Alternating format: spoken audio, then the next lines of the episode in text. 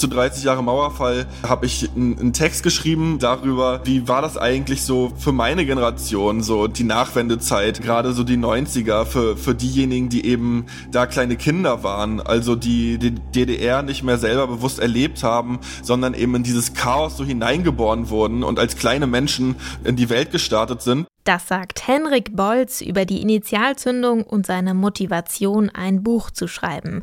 Und damit hallo und herzlich willkommen zur ersten Bonusfolge von Keine Angst vor Hits, in der wir euch keine neue Musik vorstellen, sondern Künstlerinnen und Künstler zu Wort kommen lassen. Viele kennen Henrik Bolz besser als Testo und als eine Hälfte des Rap-Duos zugezogen maskulin. Schon in den Songs der beiden Berliner klingen manchmal die Erfahrungen an, die Bolz in seiner Jugend gemacht hat. Gewalt, Drogen und Alkohol spielen da eine große Rolle. Ja, dieser Sommer war für alle da. Kokospalmen stehen in Flammen und der Strand wird schwarz. Menschen rennen und die Flutwelle steigt und ich stell mir das letzte Dosenbier rein. Ja, alle reden von dem Vibe, Vibe und ich weiß nicht mal, was sie meinen. Aufgewachsen ist Henrik Bolz von zugezogen maskulin in der Plattenbausiedlung Knieper West in Stralsund in der Zeit nach der Wende in den Nullerjahren. Nullerjahre, so heißt auch sein autobiografisches Buch, im Februar beim Kiwi Verlag erschienen. Ich habe mit Henrik Bolz darüber gesprochen. Mein Name ist Jesse Hughes und ich wünsche euch viel Spaß hier beim Zuhören. Hallo Hendrik, schön, dass du da bist. Ja, hallo. Du bist ja nach dem Abi nach Berlin gezogen und dein Buch beginnt mit einer Reise 2021 zurück in die alte Heimat, weil einer deiner alten Freunde Junggesellenabschied feiert. Warum war es dir denn wichtig, diese Welten Berlin und Stralsund direkt aufeinanderprallen zu lassen?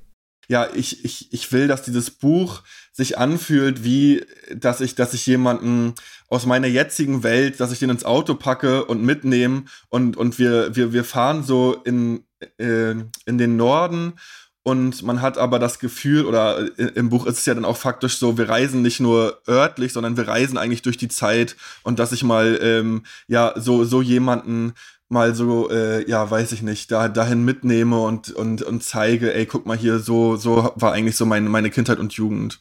Du beschreibst dann auf dem Weg zu diesem Junggesellenabschied also wirklich fast schon körperliches Unbehagen, das du auf diesem Weg in dein altes Leben ähm, spürst. Also du wirst irgendwie zunehmend nervös, drehst die Musik auf, fängst immer, also fährst schneller und schneller. Ähm, dein altes Leben, das war von Drogen und Gewalt geprägt. Wie war es denn dann für dich, dieses Buch zu schreiben? Das, was ich im Buch beschreibe, sind so, äh, das sind ja so Episoden die, ich, die ich jetzt so, so zusammengestellt habe. Also das ist nicht mein ganzes, äh, mein ganzes Jugendleben. Zwar sind es Geschichten, die mich irgendwie so belastet haben. Also du hast es schon gesagt, wo es so um Gewalt geht, um Drogen geht und äh, wo ich vielleicht jetzt auch nicht so die allerbeste Rolle gespielt habe und so Geschichten, die ich eigentlich nach meinem Wegzug so, so wegdrücken wollte, an die ich mich nicht erinnern wollte. Und ähm, dadurch entsteht auch dieses äh, körperliche Unbehagen, dass, dass diese Geschichten so nach oben drängen und so, so rausblubbern wollen. Und ähm, also das Handwerk an sich, das Schreiben hat Spaß gemacht, aber ähm, ja, diese, mit, sich mit diesen Geschichten auseinanderzusetzen, das war jetzt, war jetzt nicht nur das, das ganz große Glück. Du erzählst in deinem Buch von der Perspektivlosigkeit in der Plattenbausiedlung Knieper West in Stralsund, wo du aufgewachsen bist und da lebt man halt auch wirklich gefährlich. Äh, wenn man jemanden äh, zu lange falsch anguckt, dann, ähm, ja, dann, dann kann einem mal schnell Schläge angedroht werden. Also es ist definitiv ein Ort, wo so die Macht des Stärkeren zählt. Und ich finde, beim Lesen, auch wenn man selbst vielleicht in einem anderen Umfeld aufgewachsen ist, man beginnt total nachzuvollziehen, warum man sich an sein Umfeld eben dann so anpassen muss, um de facto zu überleben. Irgendwann fragt man sich, wo sind eigentlich die Eltern?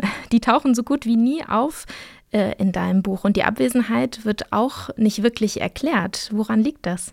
Äh, ist genauso wie beim Thema Gewalt. Also das muss man nochmal historisch einordnen, dass da eben äh, die DDR sich verabschiedet hat, die BRD jetzt irgendwie ja, weiß ich nicht, jetzt, jetzt erstmal so erdrutschartig da so, so hereinbricht und ähm, beim Thema Gewalt ist, ist dann halt so der, der Punkt, dass, dass es im Osten, in großen Teilen des Ostens, äh, lange Zeit keine richtige Polizei gab oder, oder es gab sie schon, aber die kommt zu spät oder die, die sind zu wenige, bleiben im Auto sitzen und dass da einfach super viele ähm, junge Menschen und auch alte Menschen die Erfahrung gemacht haben, ja, hier interveniert keiner, hier passt keiner mehr auf, hier, hier gibt's zwar irgendwie Regeln, aber die setzt keiner mehr durch und hier äh, regiert jetzt eigentlich der Stärkere und der Gemeinere und der kommt damit durch.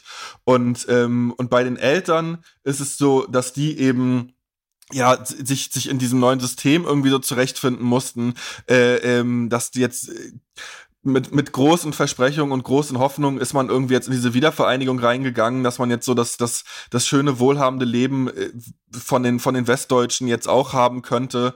Und, ähm, und dann merkt man, nee, hier geht jetzt aber erstmal alles zu Bruch und alles wird irgendwie platt gemacht und die Leute ziehen einen Schaden davon, äh, die anderen äh, sind, sind arbeitslos, wenn sie nicht aufpassen und jetzt kommt es irgendwie drauf an, jetzt muss man hier irgendwie, irgendwie klarkommen. Und deshalb, ja, tauchen die nicht auf, weil die mit sich beschäftigt waren und weil die auch in unserer ähm, gemeinfiesen Kinderwelt ähm, nicht stattfanden. Das war uncool. Also in diesen Episoden, in dieser Welt, die ich im Buch beschreibe, dieser, dieser Teil meiner, meiner Kindheit und Jugend, da hatten Eltern keinen Zugang und da fanden Eltern nicht statt. Was uns dagegen relativ viel begegnet, sind Nazis oder zumindest rechte Symbolik. Also irgendwie weiß man, finde ich, gar nicht so recht, ähm, ob die rechte Symbolik teilweise nur als Provokation genutzt wird. Nazis, die werden manchmal so als hohle Typen dargestellt, aber ab, ab und an sind es dann eben auch die Typen, zu denen ihr so aufschaut. Ihr wart auch fasziniert von der Stärke, von der Idee, Macht mit Gewalt zu bekommen.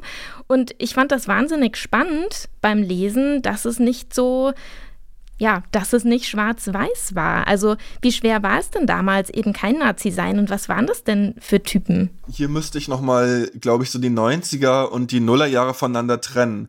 Äh, in den 90ern war das ja so eine, so eine Mode, irgendwie Neonazi zu sein. Also nach dem Zusammenbruch der DDR, nach 40 Jahre, Jahren roter Diktatur, ähm, ja, da, da war das jetzt irgendwie nicht der erste Gedanke für viele Jugendliche, ah, jetzt, jetzt bin ich aber erstmal links und Sozialismus finde ich irgendwie gut oder, oder, oder was weiß ich, sondern ähm, da war das erstmal uncool und irgendwie dadurch auch so, ja, out ähm, dann in diesem allgemeinen äh, Chaos und in diesem Werteverlust, da, da, das war einfach so ein gutes Spielfeld oder so ein leichtes Spielfeld für irgendwie so rechte Strukturen, die da gut so die, die Jugendlichen einfangen konnten, die jetzt da irgendwie so in, in, in so ein Vakuum gefallen sind. Ja, und in meinem Umfeld war das einfach Mode. Also ich dachte, ja, so sieht ein cooler Jugendlicher aus. So, so die sitzen da auf den besten Plätzen auf dem Spielplatz und die finden, da hängen auch immer die hübschesten Mädchen rum. Und ähm, ja, Bomberjacke, Sprengerstiefel, kurze Haare, das ist irgendwie ein cooler Jugendlicher. Äh, wusste aber natürlich noch nichts, also so politisch oder so, da hatte ich ja als kleiner Junge überhaupt keine Ahnung von und habe nur gemerkt, ah, in dieser, in dieser Welt, die ja äh, für mich sich schon früh so gezeigt hat, okay, dass, dass, dass durch Gewalt und, und dass, dass man dadurch hier irgendwie so eine, dass sich dadurch hier so eine Hierarchie bildet, ähm, da, da scheinen die irgendwie ganz gut mit klarzukommen. Und da sind die ja irgendwie so, ähm, ja, weiß ich nicht, die haben keine Angst scheinbar und die sind irgendwie stark, zu denen schauen alle auf und das hat dann natürlich irgendwie so eine Strahlkraft auf so einen, auf so einen kleinen Jungen. Ähm, ja, was ich dann aber auch im Buch, was mir wichtig war darzustellen, dass irgendwie trotzdem bei mir in der Generation das nicht mehr so cool war. Also im Gegenteil, das war eigentlich dann so uncool, also so diese engen Hosen, Hosenträger und so. Also wir waren ja dann irgendwie so von MTV und Hip-Hop und Eminem und so geprägt und später Agro Berlin, dass das trotzdem dieses ähm, die die Werte und auch das Vokabular, dass das auch äh, uns beeinflusst hat, dass da auch sehr viel dann später in in dem Gangster-Rap der Nullerjahre wiedergefunden haben und ähm, äh, ja, also ich habe mich selber nie als ähm, Neonazi gesehen und das war auch ähm, und das war auch leicht. Also man musste, man musste in meiner Generation kein Neonazi mehr sein. Ähm, aber äh, trotzdem, ja, weiß ich nicht. So, das, das, das, das es, genau, wie du sagst, es ist nicht so schwarz-weiß, sondern es gibt so super viele Grautöne und, und der eine malt sich ein 88 hinten aufs Trikot, aber man, ähm, man weiß gar nicht, ist das jetzt wirklich so ideologisch oder willst du damit einfach nur zeigen, guck mal, ich bin so ein krasser Typ, guck mal, was ich mir trau und legt euch besser nicht mit mir an. Ja, und das war mir wichtig, das mal so ein bisschen so aufzublättern, äh, gerade für für so einen, ähm, ja, für, für den Blick von vielleicht auch Westdeutschen, die damit ähm, äh, noch nicht so einen Kontakt gehabt haben und dass man, äh, ja, weiß ich nicht, dass man mal so einen Einblick bekommt, wie, wie diffus das eigentlich alles war. Ja, und die Nullerjahre, das wollte ich noch sagen, ähm, äh, die waren ja bei uns, die waren ja so apolitisch. Also bei uns war ja eigentlich so dieses, dieser Gedanke, ja, rechts oder links, ey, lass mich in Ruhe mit der Scheiße. So, das ist so ein 90er-Jahre-Thema und äh, alles, was damit zu tun hat und Politik überhaupt, das ist sowieso alles für den Arsch. Hier läuft eh nix. Ja, also wir beide sind auch gleich alt. Äh, wir sind trotzdem völlig unterschiedlich aufgewachsen, aber ich konnte trotzdem total viel eben mit deinem Buch anfangen, auch über die ganzen popkulturellen Referenzen, die du gemacht hast. Also in deinem Buch äh, kommen ständig Songzitate vor, von Britney Spears bis Stefan Raab im Hintergrund irgendwie läuft TV, das man damals geguckt hat oder irgendwelche Werbejingles irgendwie und ich hatte ständig so ein, ich habe mich auch ständig in meine Jugend zurückerinnert gefühlt und gleichzeitig haben wir, ich bin in Westdeutschland geboren, total unterschiedliche Erfahrungen gemacht in dieser Zeit. Also war es für dich dann auch wirklich ein Antrieb, deiner eigenen Generation nochmal äh, zu erzählen, dass es einen wirklich großen Unterschied gemacht hat, wo man in Deutschland geboren wurde damals?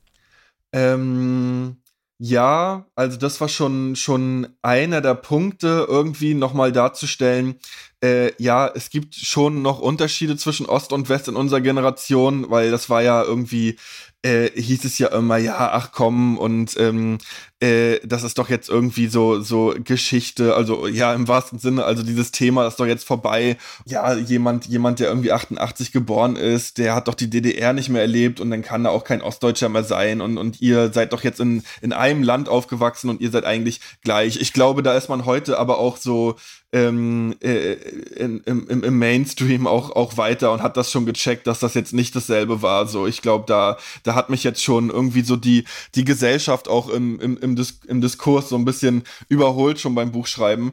Ansonsten war mir aber auch wichtig, äh, in erster Linie eigentlich auch für mich das nochmal aufzuschreiben und für mich das nochmal einzuordnen, weil ähm, ja, für, für viele Westdeutsche war das, ist die Welt, die ich beschreibe, vielleicht irgendwie fremd. Ähm, und auch ein Punkt, der mir auch wichtig ist, ja, für viele Ostdeutsche auch. Also äh, es ist jetzt nicht jeder in Ostdeutschland genau so aufgewachsen wie ich und hat diese Erfahrung gemacht, sondern äh, auch im Buch tauchen ja auch schon Menschen auf, die zum Beispiel in der Altstadt bei uns aufgewachsen sind und die da auch eher so ähm, ja mit Befremden drauf geschaut haben. Ähm, aber auch selbst Ostdeutsche, die jetzt Ähnliches erlebt haben wie ich, äh, das merke ich jetzt auch im Feedback zum Buch, vielen davon ging es ganz, ganz ähnlich wie mir, dass das irgendwie so, so, so, so verdrängte Sachen sind und so Erinnerungen, die man nicht haben will und, ähm, und äh, dass auch die eigentlich ähm, da so eine Leerstelle hatten, so ähnlich wie ich. Und, ähm, und mir ging es auch darum, äh, ja, auch, auch also für mich selber, aber auch so stellvertretend für, für andere Ostdeutsche, die vielleicht ähm, ja Ähnliches erlebt haben und das ähnlich verdrängt haben, das nochmal aufzuschreiben und auch einzuordnen irgendwie in, in diesem historischen Kontext. Also, ja, warum war das denn in unserer Kindheit und Jugend so? Naja, in, äh, in, es hat auch was damit zu tun, dass das eben, äh, ja, dass, dass wir in so einem Systemumbruch irgendwie so groß geworden sind. Und ähm, ja, das, äh, das, das waren so Sachen, die waren mir auch selbst früher ganz lange nicht klar. Also, dass das halt so ein, eigentlich so eine Ausnahmesituation ist, in die ich da hineingeboren wurde. Wo du gerade vom Systemumbruch nochmal direkt sprichst, einige Male, da blendest du in deinem Buch ja weiter zurück in deine Zeit als Kindergartenkind und da lernen wir eine, ja, ich sag mal, besonders schlimme Erzieherin kennen, die zum Beispiel die Kinder zwingt aufzuessen und nach einer Schlägerei wird ein Angreifer dann in Schutz genommen und dir gesagt, dass du weder petzen noch heulen sollst, dass du dich halt wehren sollst, wenn du angegriffen wirst. Inwiefern war das für dich der Versuch, eben nicht nur die Perspektivlosigkeit als Wurzel der Probleme im Osten zu zeigen, sondern eben auch die Relikte dieses DDR-Systems? Systems, dieses alten. Ja, man muss das irgendwie zusammenführen und man muss das differenziert sehen. Und, und es sind da zwei, zwei Linien, die da irgendwie so zusammenlaufen. Also zum einen irgendwie so diese, ja, weiß ich nicht, DDR-Prägung, autoritäre Prägung, aber auch so eine, ähm, so eine, so eine Härteprägung, irgendwie so ein, Militarismus eigentlich, also so ein, so, ein, so ein Kind, so ein Junge, aber auch ein Mädchen, die sollen hart sein und die sollen irgendwie aufs Leben vorbereitet werden, hart gemacht werden.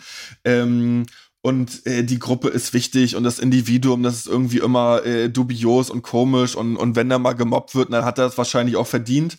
Und, ähm, und auf der anderen Seite eben auch dieser, ja, dieser Einzug des, des Kapitalismus, der dann und, und der Demokratie, der dann aber Hand in Hand mit so, mit so einem breiten Gefühl von, von Niedergang irgendwie so äh, sich gezeigt hat und, und, und, und da so ankam.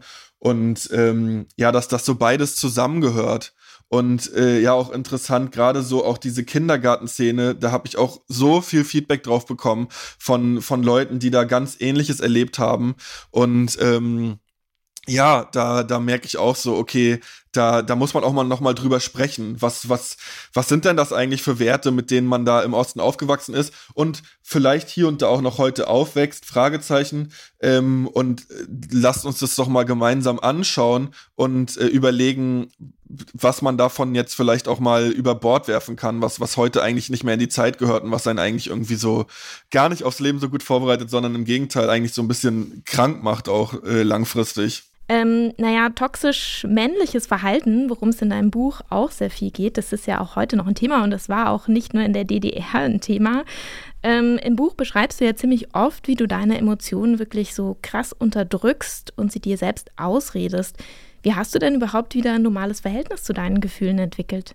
Also die Gefühle haben das normale Verhältnis mit mir irgendwann entwickelt, in dem die einfach irgendwann so rausgebrochen sind. Also äh, ich hatte das Pech, Schrägstrich Glück, dass ich dann eben doch nicht der allerhärteste war und das bei mir alles nicht so gut funktioniert hat auf Dauer mit so diesem Wegdrücken von Gefühlen.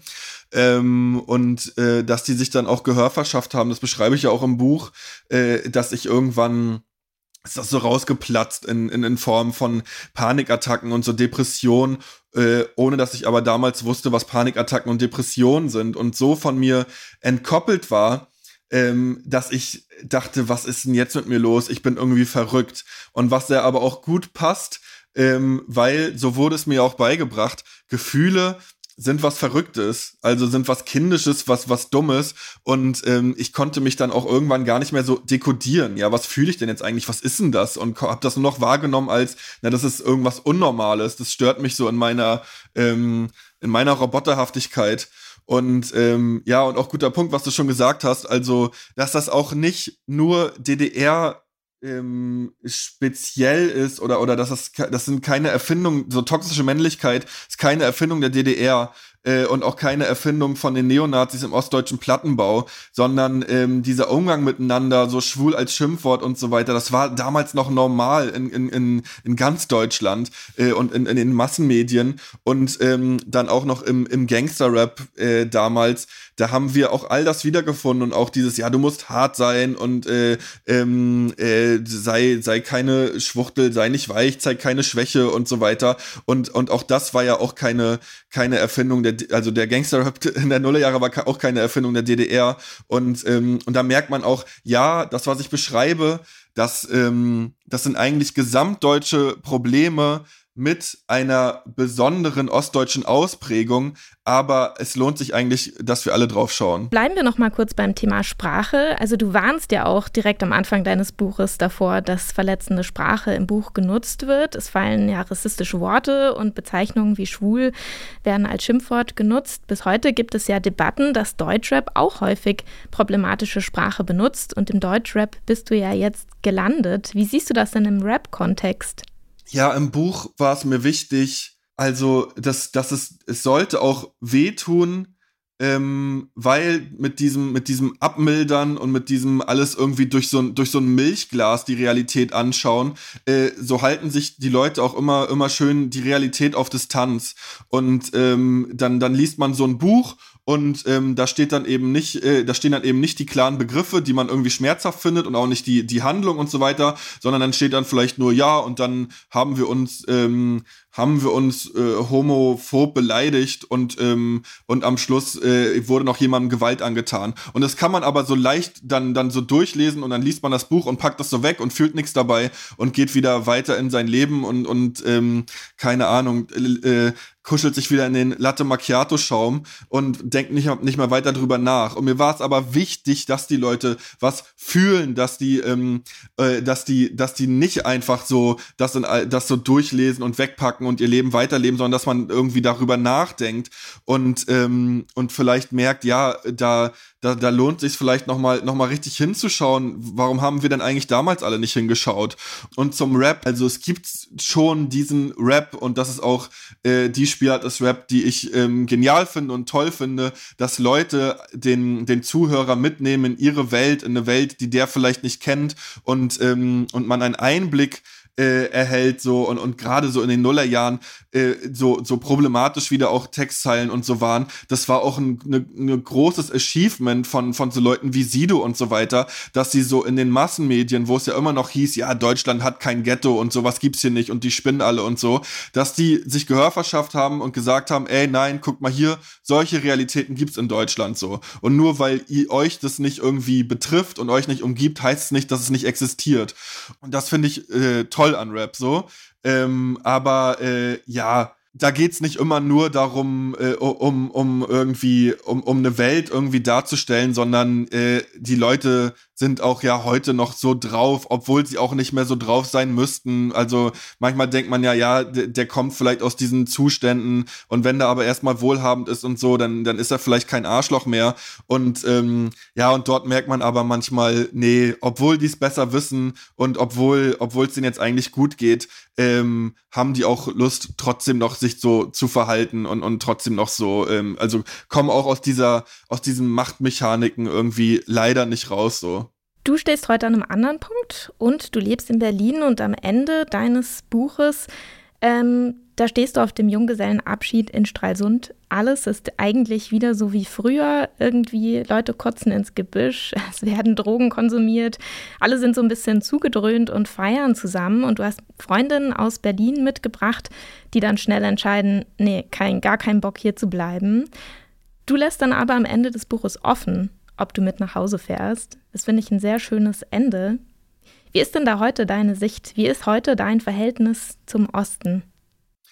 Ähm, ja, das wird durch diese Ambivalenz eigentlich gut dargestellt. Also ähm, zum einen merke ich ja selber äh, äh, dann am Schluss vom Buch, hm, ah ja, irgendwie macht das jetzt auch was mit mir und ähm, ja, das erinnert mich ja an, an eine Welt, äh, die ich eigentlich hinter mir gelassen habe und, und ähm, so will ich ja eigentlich nicht mehr drauf sein. Ähm, gleichzeitig ah, finde ich diese Pose schrecklich von wegen, oh, und ja, und dann bin ich weggezogen und dann habe ich Therapie gemacht und jetzt bin ich der Geile und ihr seid alle dumm.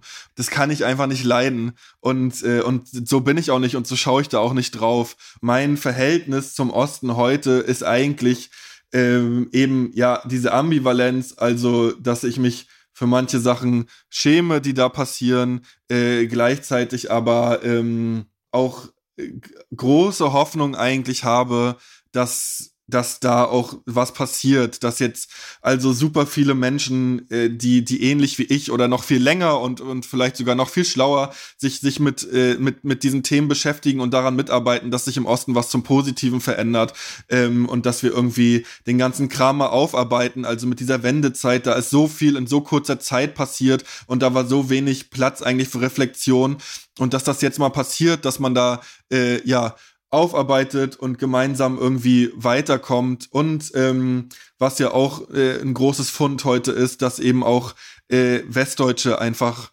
anders drauf sind, als die, glaube ich, früher noch äh, wahrgenommen wurden bei dem Thema, sondern dass man merkt, okay, die sind auch irgendwie offen und neugierig und, ähm, und man hat irgendwie, man hat da einen besseren Austausch mittlerweile. Und ähm, ja, ich schaue sehr hoffnungsvoll auf, auf, ähm, auf die Zukunft und ähm, wünsche dem, dem Osten als Region, ähm, ich wünsche dem ein, und, den, und den Menschen dort nur das Beste. Das war die Bonusausgabe von Keine Angst vor Hits. Zu Gast war Henrik Bolz von Zugezogen Maskulin. Gesprochen habe ich mit ihm über sein autobiografisches Buch Nuller Jahre.